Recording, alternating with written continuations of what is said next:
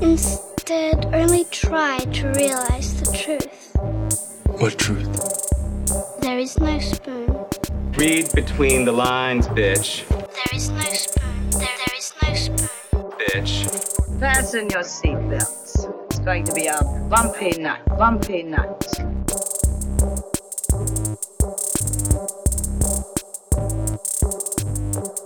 Saludos amigos y amigos, yo soy Mario Alegre Femenías Y yo soy Rosa Colón. y esto es Desmenuzando. Yes. En el episodio de hoy continuamos hablando de los samuráis. Hoy Samurais Go West. Es el título que me estoy inventando ahora mismo para este episodio. si de aquí a que Rosa tenga que hacer el arte se nos ocurre uno mejor, pues a lo mejor no es este mismo, pero por ahora es Pero Samurais este Go está West. bastante bueno. Está, está medio punny. Está bueno. está- Samurais Go West porque pues por un lado fueron West cuando después de, del boom de las películas de Samurai pues empe- empezaron a, a influenciar a todos estos otros cineastas y artistas en, en Occidente y pues se fueron Go West literalmente cuando los westerns empezaron a adoptar todas las influencias de las películas de Kurosawa al punto de que se las plagiaron descaradamente. Así que vamos a estar hablando de todas las influencias o de muchas de las influencias del género de las películas de samurai acá pues en Hollywood y Occidente. Pero antes, como de costumbre, vamos a bullshitear antes de que Laura nos lleve la luz. Yes. que- Estoy aquí como que, oh no, empezó a llover. Sí, oh, se está no. empezando a oscurecer. y- Ajá. O sea, hay que, hay que hacer este podcast bien rápido. A lo mejor dura 10 minutos. Rosa, ¿qué has visto esta semana? He visto. ah, no. Este, no, vamos a empezar hablando de Lovecraft Country. Yes, la nueva serie de HBO que estrenó el domingo, eh, basada en este libro cuyo autor ahora mismo se me olvida. Se me escapa de mí también. El libro está lejos de donde yo estoy. Pe- Pero la serie está pues corrida por varias mujeres. La showrunner es una mujer, el writing room tiene varias mujeres. Misha Green Esa, es eh, la yes, showrunner. esa misma. De hecho, eh, de hecho, perdón, empezaron un podcast que lo he querido escuchar, donde van a empezar como que delving into todas las influencias Ah. de Lovecraft y todo eso. Todavía no le he podido Radio. dar oído. Ah, Lovecraft Radio, yeah. Sí. Lo tengo que poner ahí para escucharlo. Bueno, ¿y qué te pareció el primer episodio? Me gustó mucho. A mí Me también. gustó mucho. Eh, I mean, yo sabía que me iba a gustar. So no big surprise there. Pero me sorprendió lo mucho que me gustó y, y lo bien que pudieron hacer. O sea, Juan, que fue una buena introducción a este revolú. Yo no sé el resto de la historia, pero asumo que va a ser un revolú. Sí, yo no So, me he leído si el libro, Rosa se ha leído parte del libro. El, el Sí, me leí literalmente como que tres capítulos y fueron exactamente lo que cubrieron en el primer episodio. Y, y me, me gustó, me gustó la introducción. Me gustó la introducción y cómo, cómo cambiaron ciertas cosas del libro. Este, otras cosas no me gustó que las cambiaron, pero está bien. está bien. Pero, este, va a ser algo que va a ser medio supernatural y, y medio hard to grasp si no sabes mucho del género que ellos están hablando ahí, ¿verdad? Este old timey sci-fi, John Carter of Mars, este, Lovecraft, todas esas cosas. Lovecraft. Sí, porque- pulp novels del principio del siglo XX. Ajá, porque el, el título te hubiera llevado a pensar que iba a ser solamente Lovecraft. Cuando empecé a leer el libro me sorprendió que él era más fanático de sci-fi, este, pues qué sé yo, este, Sí, War of the Worlds, eh, H.G. Wells, todas esas cosas Y de, la de esa época. introducción de, de, de ese sueño de él. Está hasta el genial. I loved brutal. it. o sea, yo estaba on board a los 60 segundos cuando salieron todos estos platillos voladores. Salió el Princess of Mars. Salió, y, The salió, War of the World. y salió Cthulhu. O sea, salió, salió Star Child. Cthulhu Y salió Jackie Robinson. También, no sé por qué, pero salió. Bueno, porque Jackie Robinson, porque en esa época era como que el desegregationist Ajá. Sí, era el- el- el- si no me equivoco, el primer eh, jugador negro en grandes ligas o el primero que dejó una huella. Yo no sé mucho de béisbol, pero a, a little bit. Yo tampoco, pero sé que le dedicaron una película y debe ser como todas las películas hechas en Hollywood porque Yo sé que Ah. Roberto Clemente admiraba a Jackie Robinson. sí. Pero posiblemente sea, o sea, estamos aquí fracasando en deportes asquerosamente. Pero Hollywood siendo Hollywood, de seguro es porque eh, dice algo sobre el racismo y cómo ellos pudieron romper las barreras del racismo y pues Sí. por eso hicieron una película sobre Jackie Robinson. Además de que no le estamos restando nada a su importancia de su figura, simplemente Claro, es que que- estamos pecando de ignorantes con el Sí, béisbol. we're not, we're not sports people. Pero este, me gustó eso y, y ya, ya yo sabía que todo iba a estar atado a, a The Green Book, este, que es el libro el, para el Safe, este, Safe Travels for the Negro Traveler o whatever. Esa, esa fue otra, cuando la serie, cuando empezó el capítulo, que yo veo que el tipo está como que redactando lugares eh, seguros para que personas de raza negra pudiesen pisar en Estados Unidos. Eh, decirle si se leyó el libro completo y está bien pompeada con, con ver la, la, la serie. Y yo me volteé y digo como que espérate, esto va a ser del actual Green Book, no la porquería película esa que ganó el Oscar, que no tiene nada que ver con el Green Book. Y es como que sí está incluido en la historia. Y yo como que, ¡Oh, yes, o sea, ya- o sea, me Sí, emocionaba un poquito más cada vez que, que pasaba. El tío de, de Attic, Atticus, Atticus, sí. es, Le dicen tick. ajá, le dicen Tick, el tío de Atticus es el editor de, de Green Book. Y la esposa y él se dedican a viajar a estos sitios y check how safe they are y los añaden al Green Book o tienen sus propios travelers, they get tips. Y pues tienen esta a su hija, que también es este Que dibuja cómics. que y dibuja mucho los cómics. y todo eso y, y le añade al, al mapita de ellos, le añade simbolitos de racist trolls o Ku Klux Klan stuff o este y pues es muy chiquita para actually tener las ilustraciones en el Green Book, pero se nota que va a ser como que muy este eso fue uno de los primeros cambios de, Que la, de lo que la hija es leí ma- el la libro. hija es mayor. No, el, el libro es un nene. Ah, es un nene, ok. Sí. Que este, que eso fue lo que, que te estaba mencionando cuando vi el episodio del lunes, que, que el primer cambio que me chocó fue que había más personajes femeninos que en el libro, porque la esposa, o sea, la tía de Atticus no está cuando él llega porque ella está traveling. Y el, el, este, el nephew, no, no, nephew, whatever. El hijo de- del, el hijo del tío es un nene y aquí la cambian a una nena, la esposa está presente. Y también este, la introducción de, de Letty, este, no sale la hermana. No es un block party. Sí, es la Este, cantante en, en el Black ajá. Party. Que están tirándose por ese thing de pues el rock and roll was created by este, black women specifically. Ujú.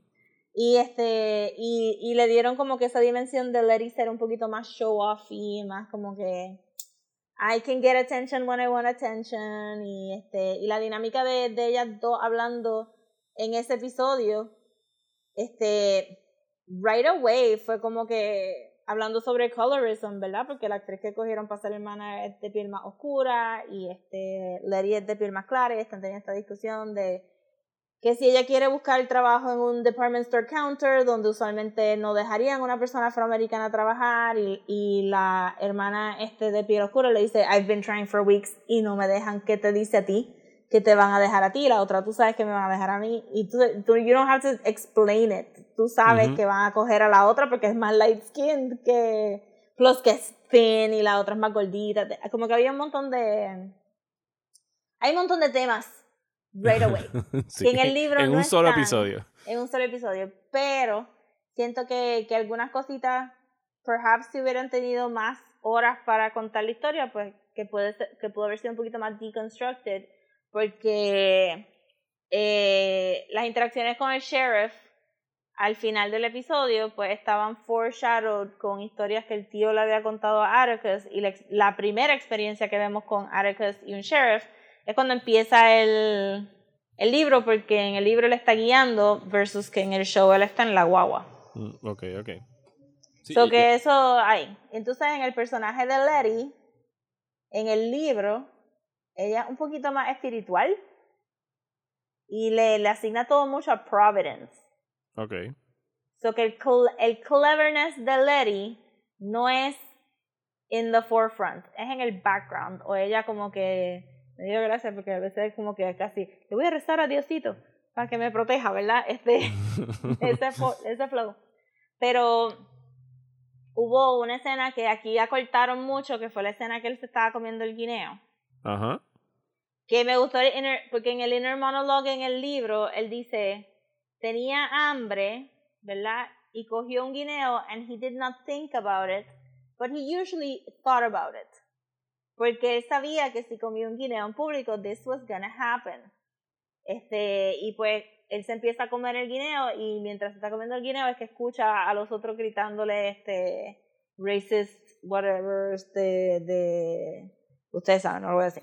Entonces, este Letty se estaba comiendo una manzana y Letty se desaparece y Atticus iba a pelear con él, decide que no, sin que Letty tenga que intervenir, pero misteriosamente se caen todos estos oil cans. ¿Te recuerdas como aquella escena de The Jerk?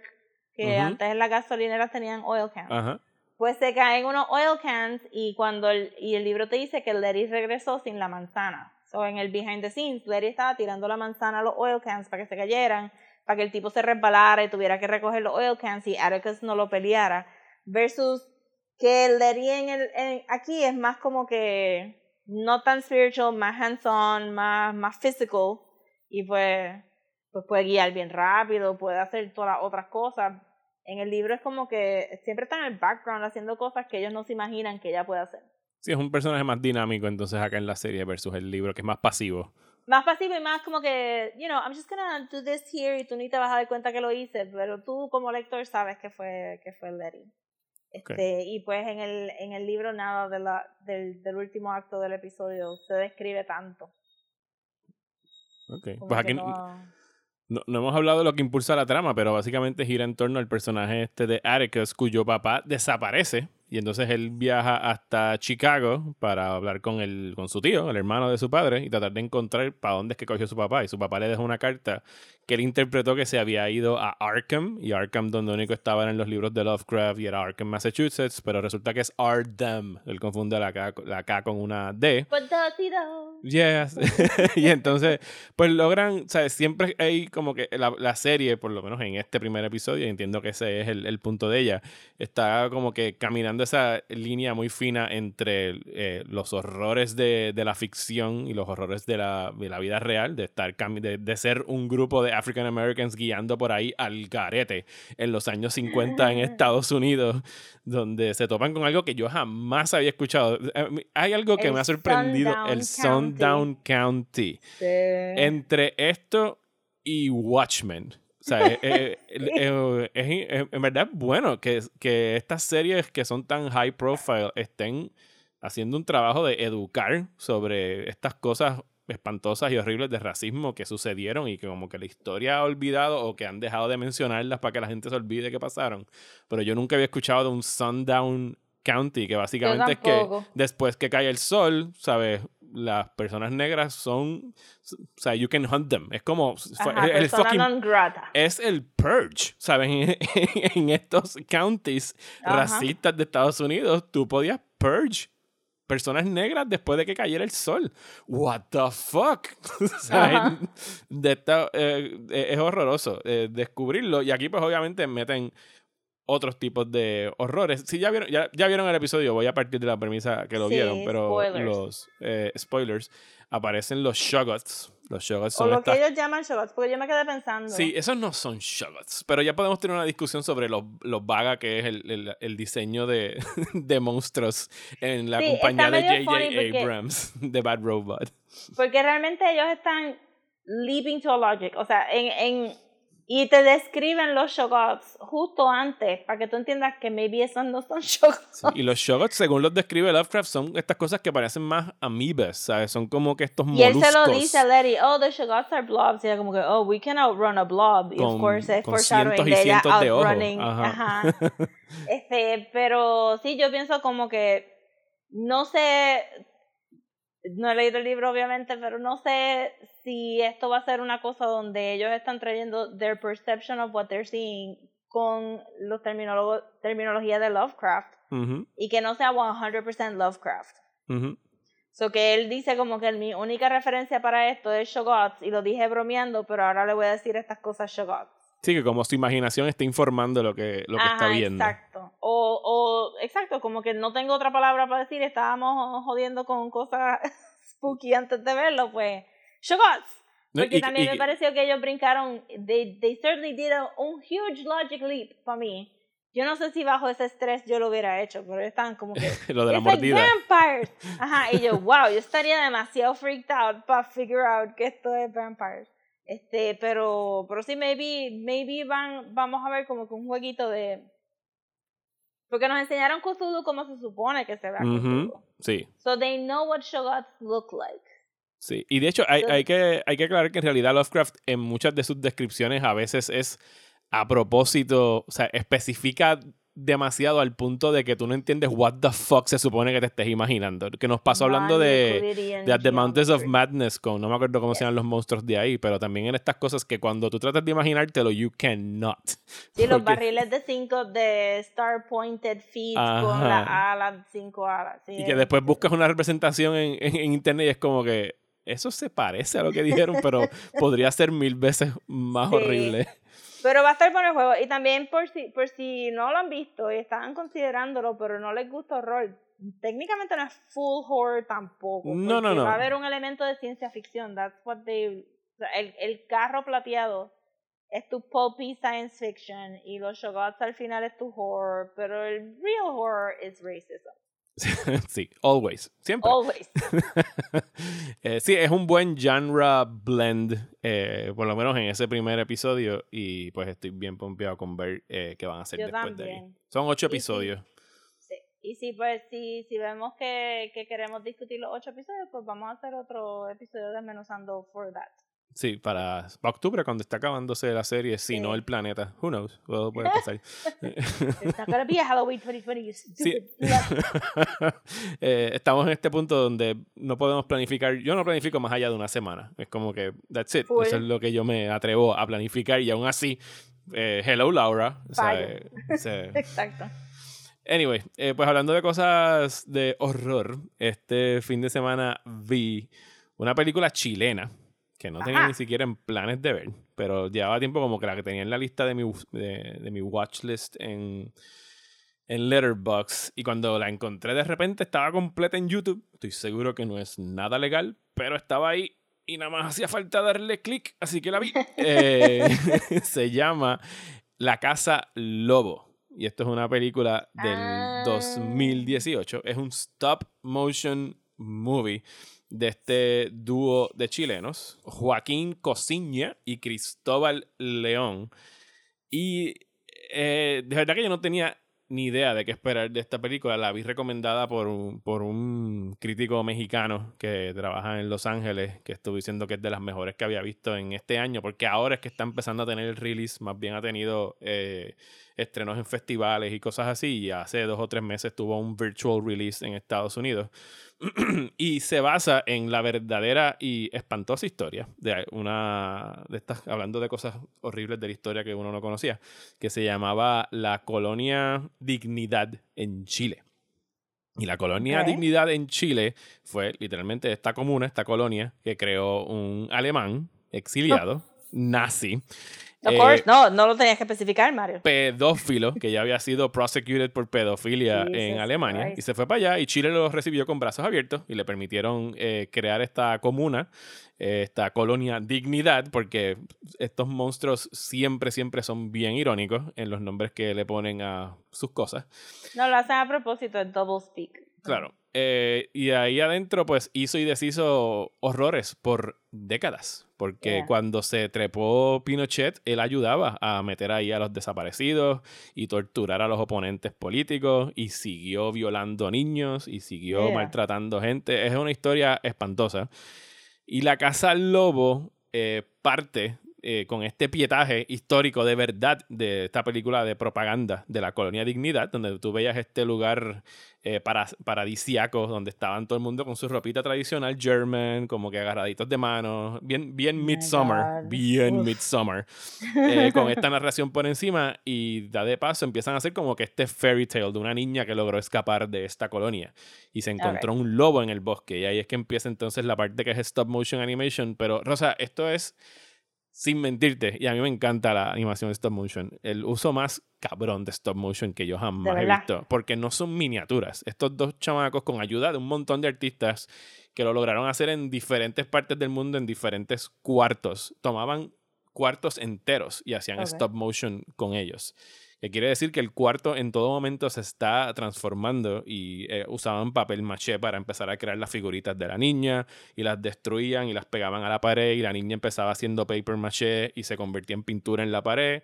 Y entonces cuando la niña tenía que, por ejemplo, caminar por la pared y trasladarse desde la pared a la puerta, pues tú ves los trazos porque tenían que pintar a la niña Claro. y pintar por encima de donde estaba la niña para Sí, oscurecer como el la pared. Sí, yo he visto stop motion graffiti stuff, sí. Es, es espectacular, Wow. ¿sabes? De verdad que es para pelos y no, o sea, es mind-boggling pensar en todo el tiempo que les tiene que haber tomado hacer esto porque es una película de 73 minutos y lo hacen ver como si fuera una sola toma de película, o sea, una sola toma Mm. de cámara, porque la cámara en ciertos momentos cuando tienen que cambiar de un cuarto a otro, pues a lo mejor hace zoom in en una pintura, en algo en la pared en el detalle y cuando hace el pull out están en otro lado, pero sigue siendo el mismo arte. Eh, y el cuento es de esta niña que estaba huyendo de un lobo, encuentra refugio en esta vieja cabaña y allá adentro encuentra a estos dos cerditos y los decide adoptar como si fueran sus hijos y empieza a darle cualidades como que humanoides y le empieza a dar cosas de beber para ponerlos más blanquitos y más rubios. Eh, y se pone bien, bien perversa y bien, bien dark. ¿Sabes? Esto es la cinta animada más dark que he visto en mi vida. De que I mean, ya con el subject matter está como que bien depressing. porque en realidad, o sea, está. Es, eh, o sea, los fairy tales en general tienen una tradición dark de, de contar de alguna forma más liviana, entre comillas, porque la- los fairy tales que nos conocemos, muchos de ellos vienen de versiones mucho, mucho, mucho más oscuras que las versiones de Disney que eventualmente vemos ya después derivadas de derivadas de derivadas. Eh, tienen esta tradición de hacer ser como que estos cautionary tales para otras personas, eh, para niños específicamente. Y aquí parecería que, que estos dos cineastas están preguntándose qué tipo de cuentos de hada pudiese salir de la imaginación de un monstruo o qué, o qué cuentos de hadas pudiera salir. O sea, cosas que tú te puedas inventar para tratar de lidiar con verdaderos horrores que estaban pasando de la gente que tenía que escapar de, de estos sitios. Eh, y está, está increíble la, la película de verdad. Eh, la Casa Lobo se llama. O sea, si la buscan en YouTube así, La Casa Lobo, la van a poder encontrar. Aquí la vi bien tarde en la noche, no lo hagan. Eh, oh my god. Daniel se cruzó, mi hijo se cruzó por la sala en un momento de la película. No hay nada, o sea, no hay nada como que gráfico, no hay como que violencia, no es una cosa que tú digas como que diablo, esta película no la pueden ver niños. Por- pero él la, le pasó por el lado y la miró. Y él dijo como que tú estás viendo una película de horror. y yo como que sí. Y él dice, dice, él- él- y la vio, y, tú- y ustedes ya han escuchado aquí, si escucharon el episodio eh, de Neil Gaiman, que él tuvo sus traumas ya con Coraline. Y él vio eso y dijo como que esto es como que Coraline, pero por 100. Y yo como que sí, eso es exactamente lo que es. Así que les recomiendo que la busquen mientras esté disponible, porque creo que el que hizo el upload, la fecha que tenía fue hace un mes, así que a lo mejor se la tumban. Así que si quieren verla, eh, les recomiendo que lo hagan. Se llama La Casa Lobo en YouTube. Pues yo vi una película de horror eh, completamente lo opuesto a lo que tú viste. Ajá. Y es el eh, Child's Play, la nueva. Ah, con Mark Hamill. The Con Mark, Hamill. Dime, the Mark Hamill, Sácame de la duda. ¿Está haciendo Joker o está tratando de hacer algo distinto a Joker? No, hizo algo bastante distinto. Solamente se le salió un chinchín el Joker Voice al final. Eh, ¿Está en alguna actually- plataforma de streaming? sí, está en Hulu y está en Prime. Ok. Hizo, ¿Qué fue lo que hizo? Eh, actually hizo una voz bien sweet. Eh, no, no, o sea, si tú fueras a decirle a alguien con tanta experiencia como él, vas a hacer una voz de niño que se tiene, que tiene que sonar inocente para de verdad venderte la idea de, de este horror, que es este Chucky. Eh, probablemente se hubiera, hubiera ido como que a tad high, como que hi, I'm Chucky, pero él mantiene su tono de voz adulto, but he just makes it sweeter. Es como que he is literally a master of voice acting porque hasta cantando la canción, que la puedes poner aquí, porque es un earworm. You are my buddy until the end.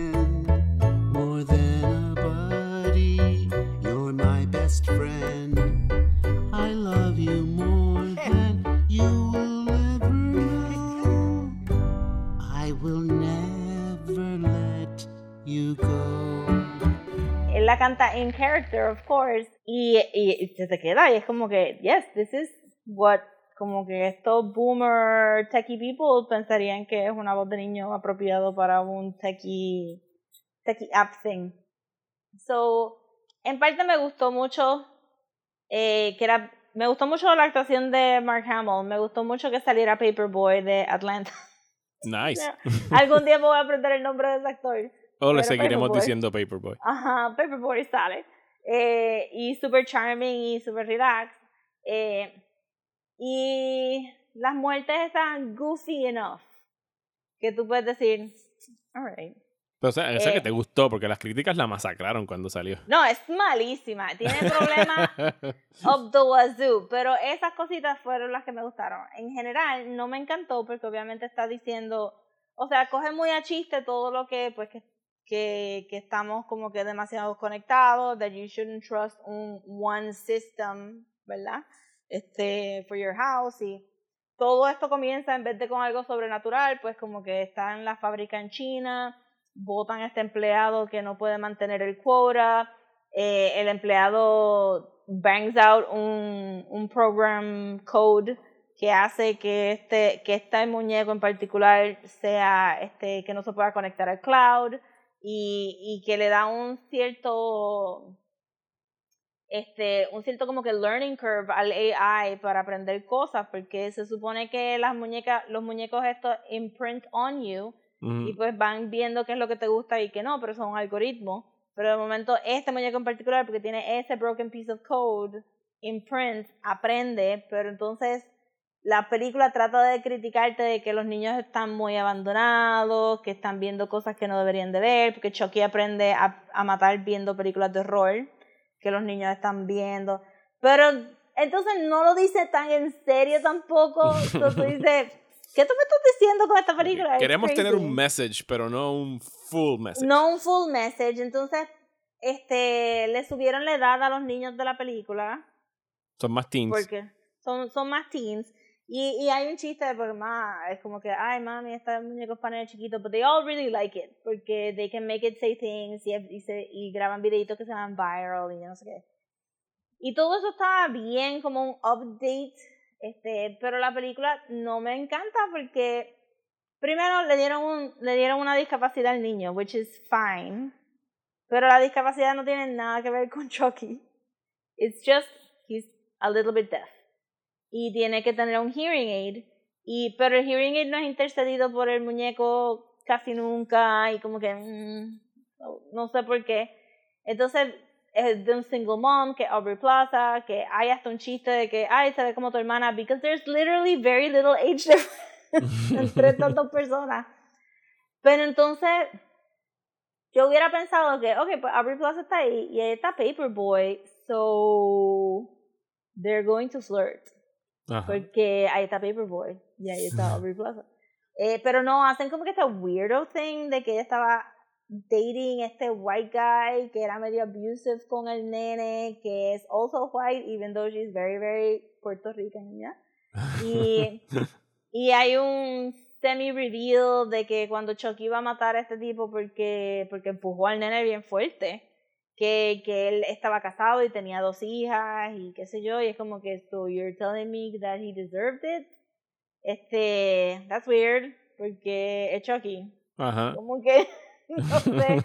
Entonces, entonces, el nene tiene que esconder alguna de las cosas del crimen de la muñeca, del, ¿sabes? del muñeco, que le causa un montón de trauma y stress al nene. Y como que that's not fun No, see. no, no suena fun.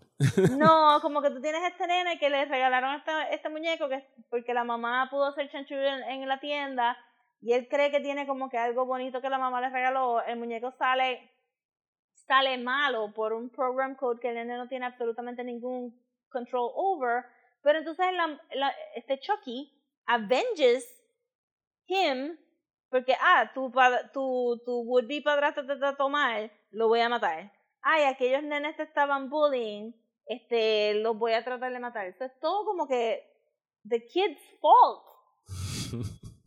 y that's not a fun movie to watch. Porque después el nene está como que, this is all my fault. Y él está como, yes, it is a It little kind bit of your is. fault. Yes, it is a little bit your fault. Entonces, la película casi se tropieza todo el tiempo tratando de, de explicarte que Chucky is not bad per se. Es que aprendió. coded that way and then he learned it. Es como Entonces- Jessica Rabbit. I'm not bad, I'm just drawn no that way. Ajá, exacto. y entonces, este, pues tienes una escena bien weird del, del este conserje del edificio que tiene cámaras de la compañía de, no sé, whatever, la Apple Like Company, que está voyeuristically grabando a todos los vecinos de ahí y empieza a torturar a Chucky, que hace que el programming como que, que se vuelva como que le quita la batería. Y el, el muñeco pasa por un montón de traumas que Eh, you es- don't need. Spoilers para Child's Play, pero que se joda ya a estas alturas. I mean, la gente, I mean, si no la viste, es porque yo creo que Te- solamente le- la les gente están que la haciendo un vio- favor. Ajá, la gente que la vio es como que la cosa es que es como que todo se todo es como que tratando de explicarte de this is why you should like this even though it's horrible, but it's just horrible. Y uno no quiere ver un muñeco que está regaining consciousness siendo torturado. Uno no quiere ver un nene pasando por un estrés brutal porque su muñeco está matando gente. Y uno no quiere ver como que todo este rollo de gente muriéndose que no se tiene que morir porque cuando deciden matar gente inocente, it's too late now. Sí, ¿no? Y, y horror movies should be fun. y esta no Ajá. suena que sea fun. No, entonces, pero... pero O sea, y en realidad única- cuando uno, uno ve muertes en películas de horror, muchas veces están hechas para que tú digas, sí, se lo buscó, get him, ¿sabes? Como que él va a ser la Ajá. próxima víctima. Lo que tú estás describiendo Pero- suena como que es, es solamente como que sádica y ya. es bien all over the place. Entonces, ahí lo, lo único que, que me pareció gracioso es que, o sea, además de las otras cosas, la- de verdad que Mark Hamill le dio 100%. El diseño del muñeco es tal que ellos saben que rompieron el Uncanny Valley con este muñeco, because it's not cute. Es bien grotesque. Pero hay una escena donde el nene quiere asustar al novio de la mamá y hace que, la muñe que el muñeco le haga faces, scary faces. El muñeco es animatronic, no es CG. Ujú. So, los faces son absurdos. Es como que, porque tiene mucho cachete y tiene los dientes, entonces, ah, ah, ah. entonces como que they really stretch the doll to all possibilities y se ve bien gross y weird y funny. Pues la próxima vez que esté en el mood para ver una mala película, ya sé que voy a escoger Child's Play en Hulu o Amazon. Yes. Y como en verdad no hay ningún posible segue entre Chucky y los samuráis, let's just go al tema de la semana.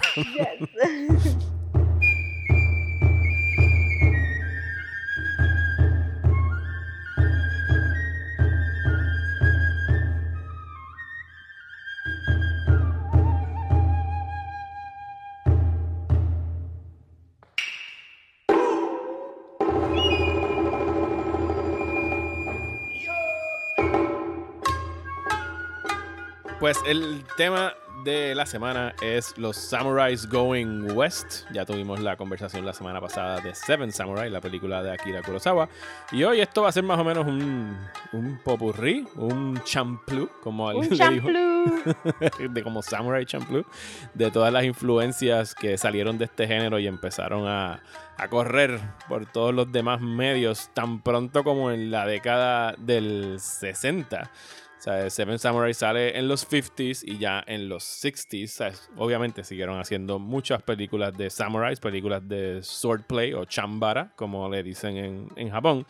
Y la primera, creo que gran influencia que podríamos ver en the West, no sería full full acá en Hollywood y Estados Unidos, pero sí en Italia, con el boom de los spaghetti westerns, con el estreno de A Fistful of Dollars de Sergio Leone, que es prácticamente un carbon copy de Yojimbo, la película de Akira Kurosawa, solo que con Clint Eastwood y en el West. Eh, o, obviamente cuando Kurosawa eh, ve eh, la película de Sergio Leone, eh, lo demanda por plagio y ganó y tuvieron que pagarle 15% de las regalías de esa película. What? Leone trató de contrarrestar la, la, la demanda diciendo que no, que Kurosawa se copió primero de otra que se llamaba Red Harvest, de otra historia, y él sigue por ahí como que haciendo todos los recuentos de hasta dónde fue que se plagió Kurosawa las cosas, y una cosa es como que sí, Kurosawa obviamente tiene influencias de otros lados,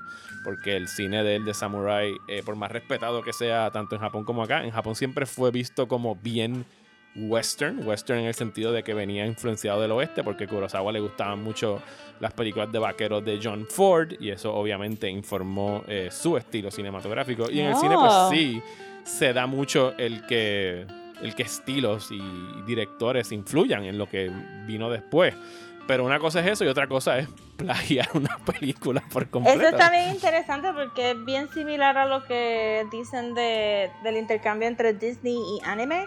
Ajá. Porque este supuestamente eh, Snow White influenció mucho en lo que era ese old fashioned anime style, los ojitos redondos Sí, a y Osama eso. Tezuka, Astro Boy, el, tío- el creador de Tezuka. Y Y, él entonces, empezó a dibujarlo como Disney y... Ajá, y entonces el anime acaba influenciando la animación este en Estados Unidos también. Sí. Como que siempre ha habido como que un ping pong de influencia. Sí, y eso está súper cool y yo entiendo el argumento en parte de Sergio Leone, pero una cosa es dejarte influenciar y otra cosa es que si, Like si, tú, si tú ves Yojimbo y Fistful of Dollars side by side, sabes, la historia es exactamente la misma. La historia de Yojimbo es este Lone Ronin que llega a un pueblo donde hay dos eh, bandos de criminales luchando por el control del punto, por decirlo así, y él pues acepta contratos con ambos para como que desarticularlos y sacarlos y que la gente que está ahí sufriendo pueda vivir bien. Y lo, o sea, yo, y Fistful of Dollars es lo mismo con vaqueros, pero lo mismo, lo mismo, o sea, es la misma trama. Y No tu llega- ejemplo me está diciendo que maybe en Puerto Rico deberíamos de hacer un remake de Yojimbo, pero con, con gente en el punto y un barrio. Se podría hacer, sure, que no, se puede hacer. y, y ya llega un punto que podrías hacerlo, solo que, pues, digo, aquí ya tenemos un caso bien famoso de plagio, pero ese fue igual que Yojimbo. Fue traducción palabra por palabra, escena por escena del libreto en inglés. Él se fue un poquito más allá de Leone y no es Sergio Leone jamás y nunca. Eh, pero sí, ya estábamos viendo la influencia del samurai cinema en el West, empezando con el spaghetti western, sobre todo con la figura del que en- acá en, en, el- en los westerns, en los spaghetti westerns, le dijeron el man with no name, que es así es que se le dice al, al personaje de Clint Eastwood, porque no tiene un nombre. En todas las películas, en las tres que hacen, que forman un tipo de informal trilogy, porque siempre es el personaje de Clint Eastwood, se va cambiando el nombre y eso es algo que también adopta de, de Kurosawa. Porque Ok. Toshiro Mifune en esa película de Yojimbo le preguntan cómo es que se llama y él le dice Sanjuro algo y como que mira algo para cambiarse el nombre y cuando tiene que hacer después la película Sanjuro vuelve y se cambia el nombre. O sea, de que ahí es que sale el mito del man with no name. Eh, Y eso ha seguido por ahí y se ha hecho un chorro de veces sobre el lone mystery guy que llega a tu town y tiene que hacer algo y tú no sabes quién es ni cuál es su nombre. Y ha pasado mucho que de hecho ni siquiera le ponen nombre a algunos personajes co- como eso. Qué cool. Qué cool saber que es como que una secuencia, que- que son step ladders. Que no es que, que pasó tanto tiempo tampoco entre decir, hey, these samurai stories, they could be westerns. sí. Eh, y entonces, pues ya después de eso, el, el brinco más alto en influencia, o sea, Japón siguió haciendo películas, vimos, pel- eh, salió la serie de Lone Wolf and Cub y ese tipo de, de, de trabajos ¿Tú que fue sabes lo cuál que... es mi única referencia de verdad de Lone Wolf and Cub? ¿Cuál? En Bob's Burgers. Ajá. ¿Qué pasó en Bob's Burgers? Porque ahora estoy curioso. Bob es super fan de Ajá. un análogo a Beowulf and Cub, que es este... Lone Wolf, no Beowulf, esa es otra serie, pero... Ah, es bueno, bueno. Beowulf and Eh, Cub. Ajá. Eh, pero es este samurai que janguea con su hija. Y él y Luis ven este, estas películas y han hecho como tres episodios de ellos ser tan y tan fan de estas películas. Qué cool. Sí. Sí, porque la influencia grande de Lone Wolf and Cub en Estados Unidos fue que sacaron un cut para Inglaterra y Estados Unidos que es Shogun Assassin, que cogieron las primeras dos películas de Lone Wolf and Cub, las editaron y las picotearon y las convirtieron en una. Me imagino que para tratar de hacerlas más action heavy y no tanto, que de hecho ya de por sí tienen bastante acción, pero even more action heavy doblándolas al inglés y de ahí es que sale pues entonces todo todos estos blood spurts y las mangueras de sangre y todas esas cosas que después Tarantino también hizo en, en Kill Bill vienen influenciadas de, de ahí, lo que son estos blood spurts. Lo, el, el, gol- el boom grande de una influencia del cine de Kurosawa y de samuráis y todo eso, ya lo mencionamos en el episodio pasado, que fue obviamente Star Wars. Que si tú ves a los Jedi, pues es lo mismo que Samurai, son este grupo re- regido por un honor code. eh, los, los trajes de ellos se parecen mucho al tipo de, de- de tela y al tipo de, de suit que usan los samurais. Al punto de que, como creo que también lo dijimos en el episodio de Seven Samurai, la palabra Jedi viene, y así lo ha dicho George Lucas, viene de Jedi Geki. Que Jedi Geki es el género de, de películas de época. De, It's such de a cool fact. Porque Sí, uno es- piensa que George Lucas simplemente tiró como que varios papeles ahí a los daba, como que. No, no, no. sílaba, boom, coge Lo- ahí random. lo tiene bastante bien estudiado. Eh, y la influencia de, de, de los samuráis en, en Star Wars, obviamente la vemos en esa primera película, pero en algo tan reciente como The Mandalorian, eh, hay tanto de ella ahí. Y tú tuviste el chance de finalmente ver Mandalorian recientemente con tu sobrino, ¿verdad? Tú no la viste cuando estaba transmitiéndose, digo, transmitiéndose no, entre no, comillas. y ahí lo puedes haber visto porque hay un episodio, o sea, la película empieza como un man with no name, el mystery guy llegando al pueblo y ahí Ah, full, porque exacto, no sabemos el nombre hasta luego. no sabemos el nombre del Mandalorian, tan pronto tiene a Baby Yoda y está siguiéndolo en un baby carriage, ahí eso es Lone Wolf and Cub, Bien ¿sabes? brutal, eso, exacto, eso fue lo que brincó rápido eso. Eh, y hay un episodio que es Seven Samurai, que es ese quinto o cuarto episodio que dirigió Bryce Dallas Howard, eh, el que sale, que están defendiendo la aldea. Sí, el- el- los shrimpies, los Ajá. blue shrimpies. ¿Los qué? Este, los blue shrimpies, porque eso era como que el, el pop-out color del episodio era azul. Este, sí que él como que gets the band back together para pelear contra este reveal, si no han visto The Mandalorian, spoilers. Estoy seguro que ya lo han visto. Están Es esperando un- el trailer del second season any Ajá, day es now. un, no es un AT-AT, es cu- ¿cuál es el chiquito? El ATST. El ATST, es un ATST. Sí, eh, no queremos angry que- letters de Star Wars fans. Sí, es el. Era un, ATST original de, de Return of the Jedi, and you can tell, porque, este, sí, pero eh, en ese episodio es donde también se nota, porque mucho de estos western stuff también es como, bueno, también es como Mad Max, actually, Ujú. de llegar a estos towns que están en el garete y el, y el héroe venir a arreglarlo, eh, que fue lo que pasó en Seven Samurai también. Pero, pero sí, ese, ese episodio de Mandalorian estuvo, a mí me gustó para él. Eh, y Sí, se de los notaba mejores esa episodios de. Mandalorian. A mí me gustaron mucho los episodios de Mandalorian que eran más capsule episodes, que es lo que yo entendía que ellos querían hacer con Mandalorian y yo hubiese estado incluso hasta más emocionado con, con la serie porque ellos querían que fuera serial en el sentido de que pues si hubiese un overarching plot con lo de Baby Yoda, pero para mí lo de Baby Yoda nunca fue como que un gancho suficiente de interés y me Lo gustaba más Yoda, cuando se enfocaban en una cosa, como ese episodio de Defender la Aldea, o como el Prison Episode, que para mí fue el mejor, que era Sí, el el, Prison el Episode Escape from estuvo bien Prison. bueno. Estuvo bien Pero bueno. creo que yo estoy dazzled por los actores que estaban haciendo cameo. Ah, no, ahí todo el mundo tiene un cameo. Ajá, Incluso los X-Wing que- Pilots todos son directores de, de, la, Ajá. de Mandalorian. Este, pero era como, oh my god, sale Clancy Brown y este tipo, este weirdo New Yorker comedian guy y este, la muchacha de, de Game of Thrones. Pero ese estuvo bien bueno también. Pero siento que sí, que si The Mandalorian de verdad hubiera sido como, como Lone Wolf and, Nika. que sí, de, de- que está super cranky porque esta es la hora de ladrar. Este, que si The Mandalorian hubiera sido de verdad como Lone Wolf and Cub y que esto hubiera sido el world building series de Star Wars donde vemos qué fue lo que pasó después de X o Y historical thing, ¿verdad? Este, Ujú. Sí, bueno, porque es después de Return of the Return of the Jedi. Jedi. Este, que de verdad esos son los mejores episodios porque es una dinámica que ya estamos bien acostumbrados a ver, no importa si tú le cambias los muñequitos y son como que este indigenous people que decidió creer ser shrimps en el medio del bosque for no reason. Este, y, y tener todos estos tropes y jugarlos con, con, bien, iba a decir, jugarlos con juguetes de Star Wars. Yeah. Because that's what they are. Valga la Son- redundancia. Ajá, y also como que es verdad, estos son juguetes de George Lucas que la gente está cogiendo prestado.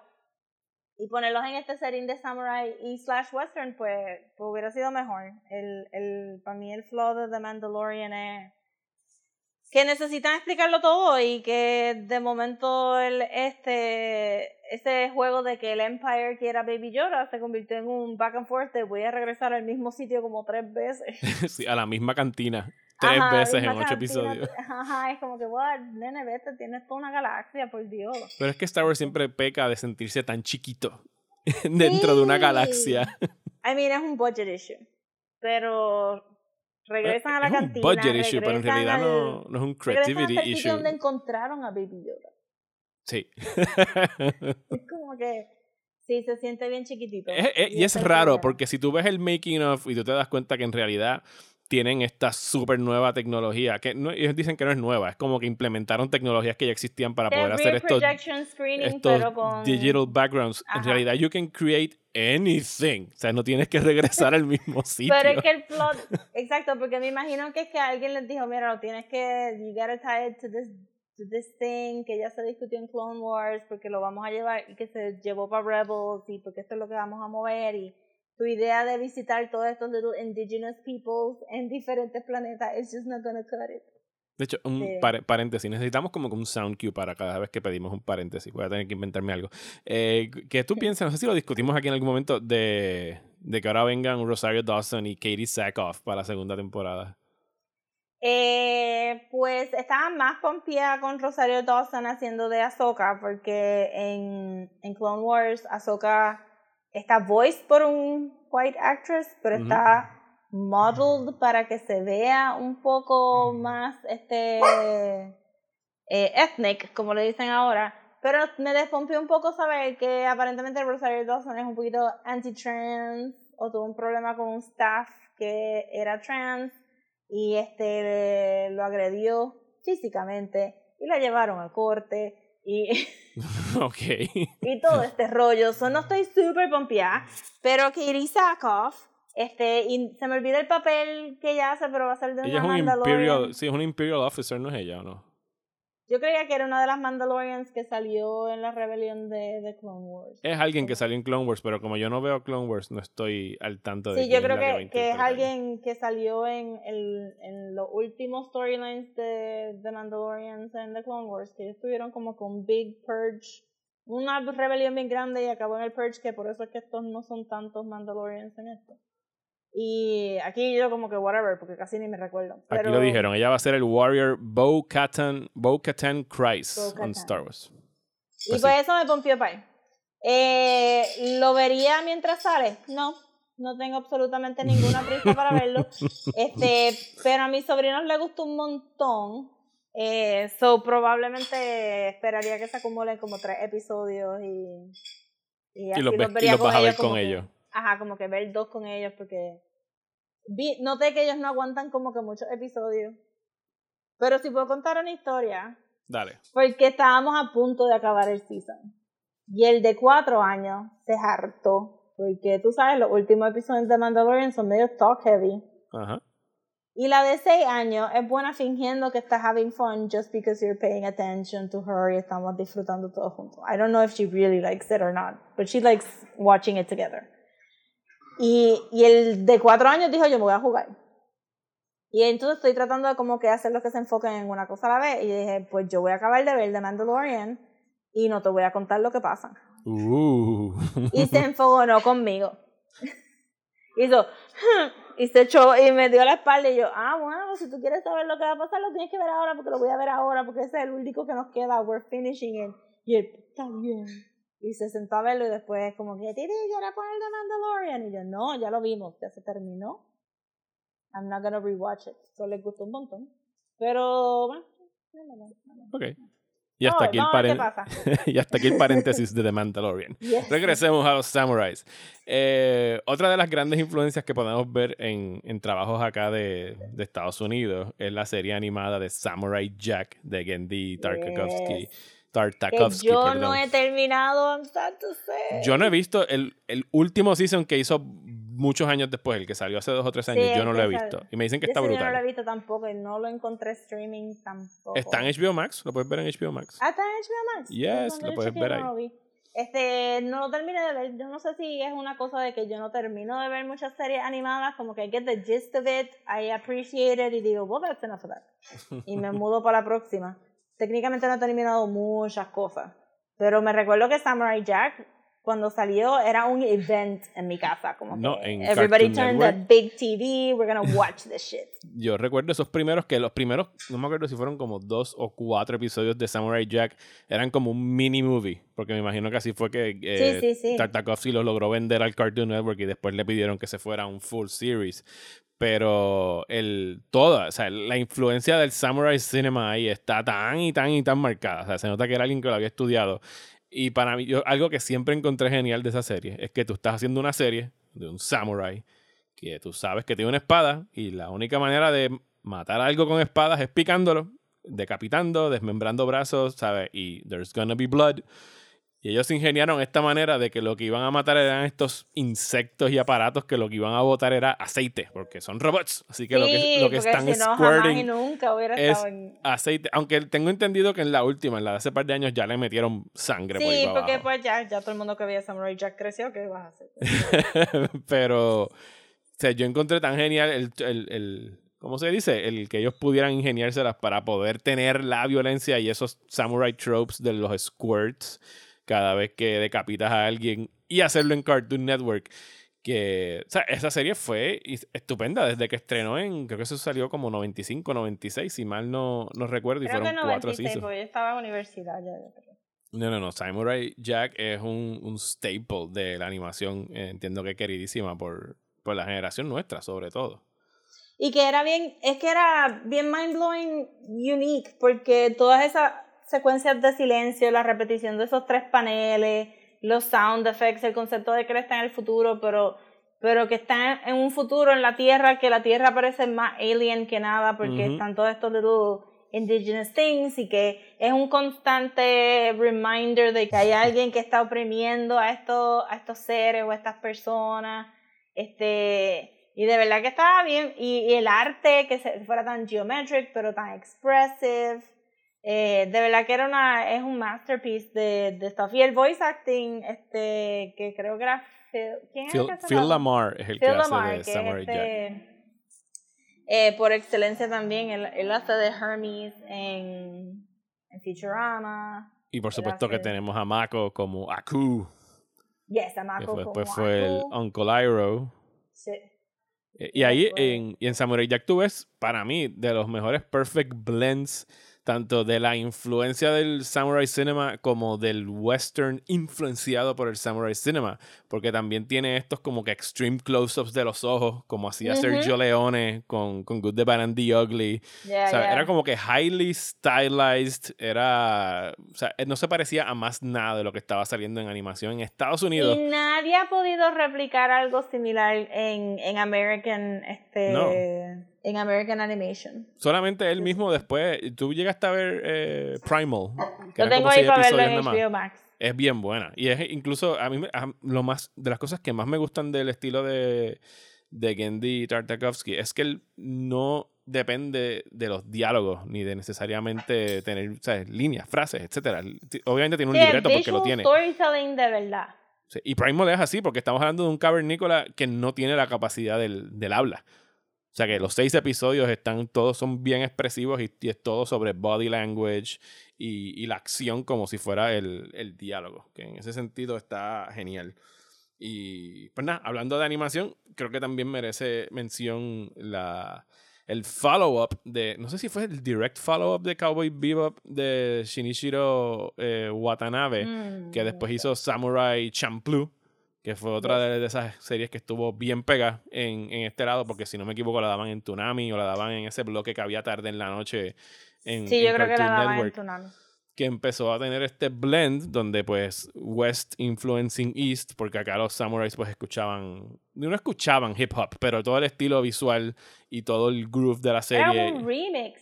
Pero- es- pero es que la palabra como- perfecta. Sí, palabra Como perfecta. si, si tú tuvieras street culture, lo que le llamarían ahora street culture o urban, pero sabemos que es black. pero dice street culture y en urban. Este, como si tú tuvieras este street culture de Estados Unidos en esa época con, con show, este, con Ronin o este, Samurais o whatever. Y entonces por lo hacer el más cool todavía. Y igual que lo había usado jazz music este Para Cowboy bebop, entonces tenerlo aquí con hip hop y de verdad que que también es algo bien en Japón tienden a digo es que los otros días estábamos escuchando cumbia japonesa. R- What? Tengo que que tienen eso. como que tú sabes they really get on a on a como que en un trend thread and they go for it 100% pues que muchos de los animes que estoy viendo recientemente pues tienen como que un poquito de influencia de hip hop I mean en Devil en Devilman Cry Devilman este Devilman Crybaby es que se llama Ajá. Sí, la de la que está en Netflix ahora mismo. Ajá, uno de los bullies estaba hip hopping, beatboxing todo el tiempo. En este, en Megalobox, este también hay un personaje que hace rap. Como que it, it has bled into the, the mainstream. Pero esta fue como que la primera serie que estaba ahí como que van a ser samurai y van a ser calle y va a estar bien brutal. Y los personajes estaban bien cool y el, el visual look estaba bien cool. Esa otra que no terminé. Pero me recuerdo que haber estado súper pumpida que pagué los 35 pesos por comprarme cuatro episodios Sí. en Sun Coast. Este, Ustedes no saben lo que era ser fan de anime antes. Ahora que ustedes tienen tu- con sus crunchy rolls y sus Funimation, ¿sabes? Ser fan de anime hace 20 años era caro con cojones. caro. Y creo que compramos como dos DVDs y dijimos, diablo, esto está bien brutal. Y así es mito. Pero sé que está en Hulu. I'm going to one day finish it. Sí, está Hulu eh, y es muy buena. Pero como tenemos good samurai tropes en, siendo utilizados en Estados Unidos, también tenemos los, los bad samurai tropes. Eh, no, s- Y- no sé dónde tú dirías que, digo, tenemos cosas atroces como 47 Ronin, la película de Keanu Reeves, que toman Bendito. el clásico heroic tale de estos 47 samuráis que se sacrificaron para defender el honor de su master.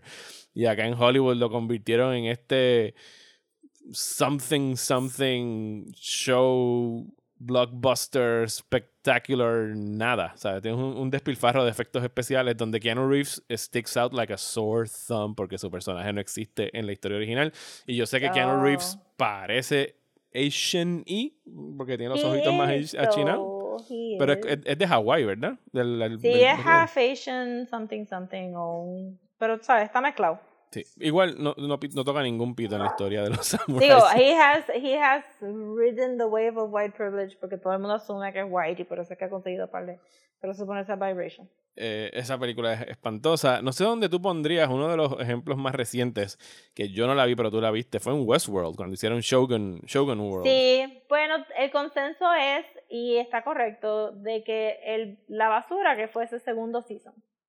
Sí.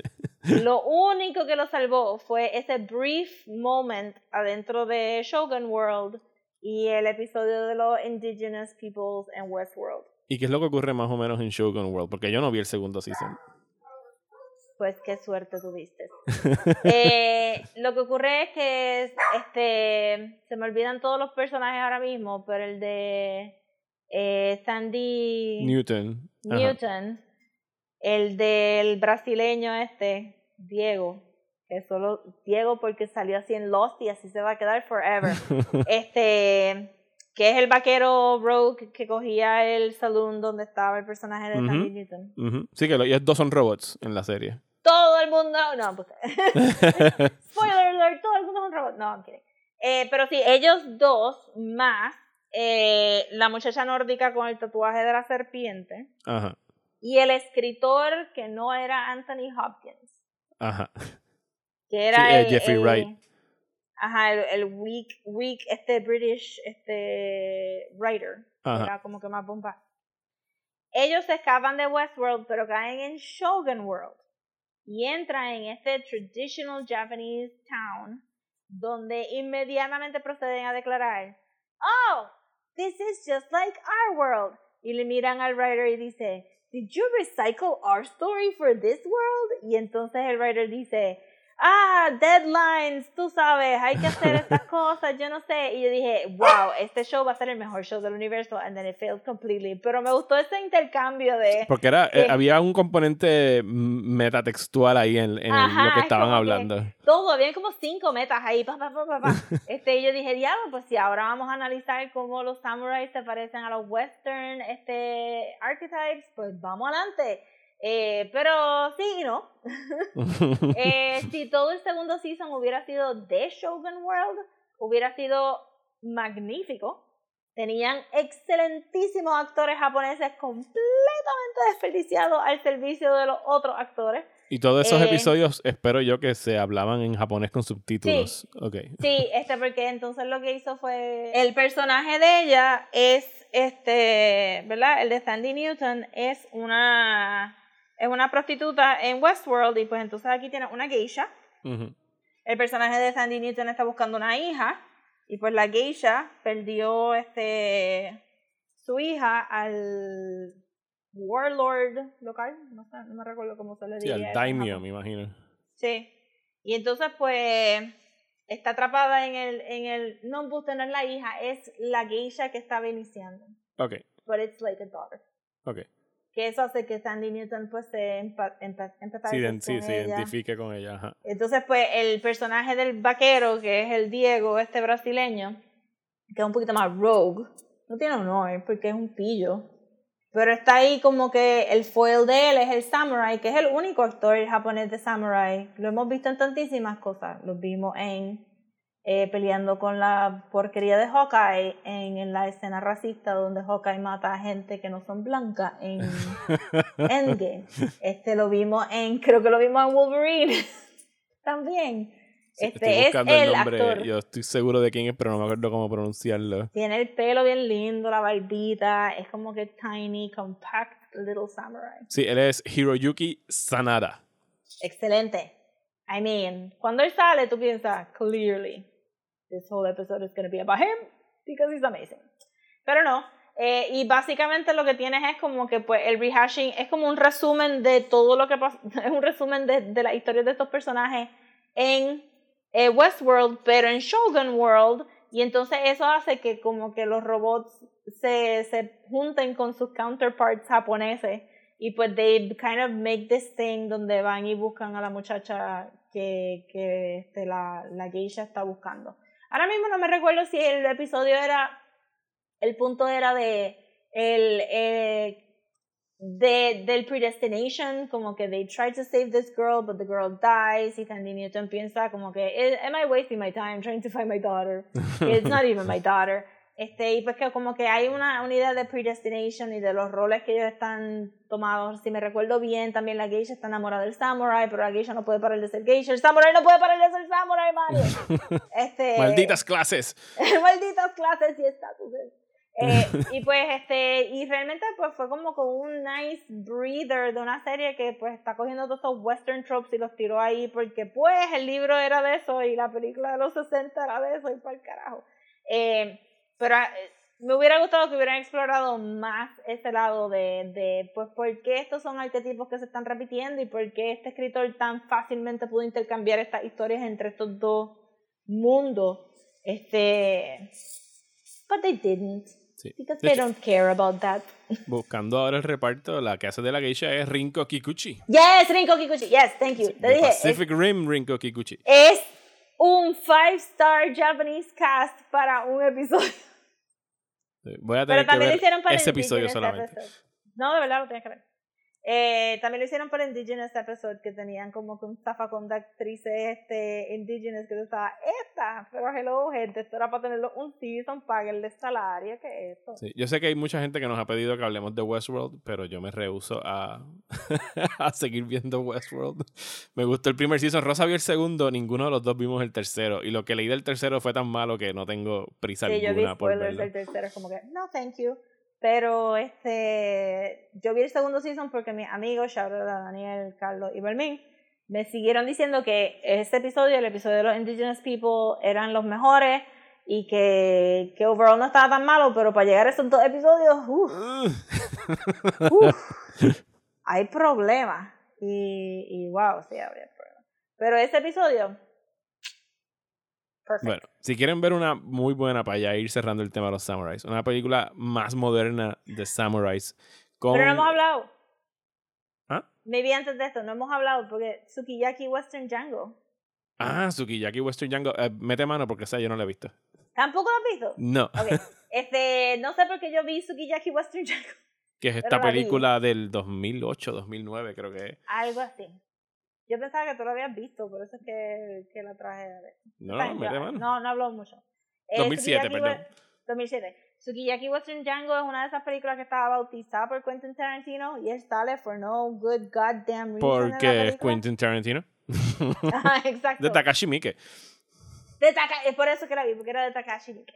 Eh, y, y estaba bien interesante el concepto de qué es lo que hace con los arquetipos del West, porque son casi visual kei characters, como que estrambóticos pop characters. Y la pelea entre los whites versus reds es literal porque un bando se viste de blanco y el otro bando se viste de rojo, but you know they're talking about cowboys and Indians. Y aparece este muchacho que si me recuerdo bien, el nameless character, ahora que sé el arquetipo, gracias Mario, el nameless character que entra al town, eh, me parece que es biracial.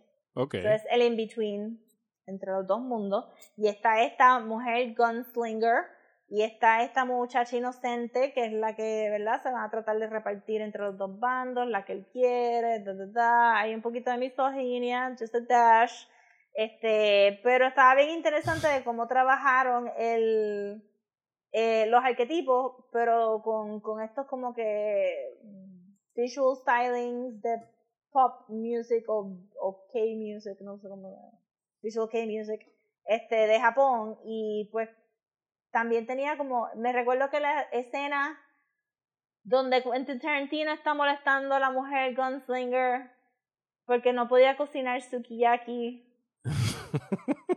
era... Voy a tener que ver esta película. Sí, este era en old fashioned matte painting background. Ajá. So sunset, Sí que está en un set. Estoy viendo la foto aquí painting. ahora mismo de lo que estás describiendo, ajá, pero exacto. exactamente. Exacto, es como que este matte painting en la parte de atrás y como que bien old fashioned stuff de soundstage. Eh, pero estaba, o sea, estaba bien interesante ese juego de, de, de jugar con el pun de los Reds versus Whites y de, de lo que es este western thing visto por los ojos de allá. So, highly recommended si quieren seguir el flow de, de pues, weirdo things que mezclan este western con Japanese culture. Sí, lo único que tengo que aportar a la conversación es que estaba buscando aquí información en IMDb y el personaje de Quentin Tarantino se llama Piringo. Eh, that's an unusual name. And apt. Y de momento, very apt. Sí, de Takashi Miike. Eh, sí les recomiendo que busquen eh, 13 Assassins, que es tremendo action eh, spectacle del 2010, es más moderna. Y del señor Hiroyuki Sanada, que fue el que salió en. eh, ya dijimos que es el que mató a Hawkeye en aquella escena Yes. de Avengers. Y en Westworld, él tiene una película protagónica eh, que se llama The Twilight Samurai. No, no, hay, no hay vampiros, no hay lobos. Se llama Twilight Samurai porque Mario. está, eh, está in the twilight de cuando estaban los samuráis eh, en poder en Japón. Es de a los mejo- metaphor. Sí, es es de las mejores películas de samurai que han salido en, en, pues en esto en, en los, en el siglo XXI. Así que, pues sí. Nice. Espero que les, que les haya gustado esta conversación sobre Samurais Go West. Y pues saben que si quieren hablar de Samurai, saben dónde conseguirme. Y eso es como echarle un, un, un fósforo. Gasolina al fuego. Gasolina Como al Akira fuego. Kurosawa echándole gasolina a la casa de los bandidos para prenderle en fuego. Boom. Tremenda referencia. Muchas gracias.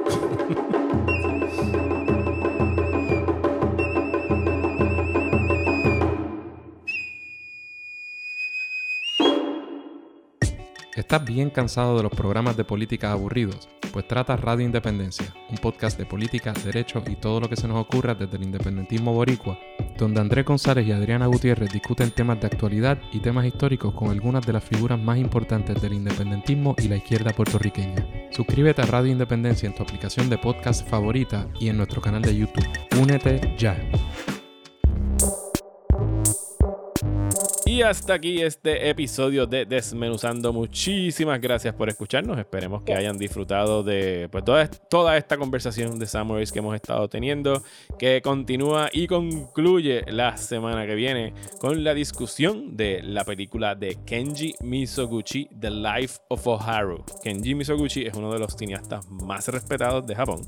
Eh, contemporáneo de Akira Kurosawa, pero no adquirió el, o sea, no adquirió el mismo despliegue eh, ni tuvo el mismo alcance en Occidente que tuvo Kurosawa, porque sus películas sí son muchísimo más japonesas, ¿saben? Y lo van a ver tan pronto la vean. Eh, la película está disponible en el Criterion Channel y la vamos a estar discutiendo la semana que viene. Eh, mientras en Patreon, que vamos a estar hablando en Patreon, Rosa, que ya estamos acabando con el Retro Movie Summer. Vamos a estar hablando de Point Break. ¡Woohoo! Y vamos a estar Yeah, hablando yeah. de Point Break. Wax your surfboard. van a poder van a poder escuchar también un episodio de Top Gun que ya está grabado y en el que nos vacilamos lo que posiblemente sea the most unintentional gay movie ever. Eh, así que gracias por suscribirse. Los invitamos a que se den la vuelta por patreon.com slash desmenuzando. Pueden suscribirse por desde un dólar hasta cinco dólares para recibir dos episodios extra al mes. Muchísimas gracias a quienes ya lo hacen. Rosa, ¿dónde nos pueden conseguir en las redes sociales? Nos puedes conseguir en Instagram como @desmenuzando y en Twitter y en Facebook como @desmenuzandopod y si nos quieren mandar un email nos pueden mandarlo a desmenuzandoelpodcast@gmail.com. A mí me pueden conseguir cuando quieran en Twitter e Instagram como Mario Alegre. Y a mí me pueden conseguir como @swapofcomics en Twitter, Facebook y Instagram. Muchísimas gracias y hasta la semana que viene en Desmenuzando. Que no los coja Laura. Eh, esperemos que no se les vaya la luz. Bye. Bye.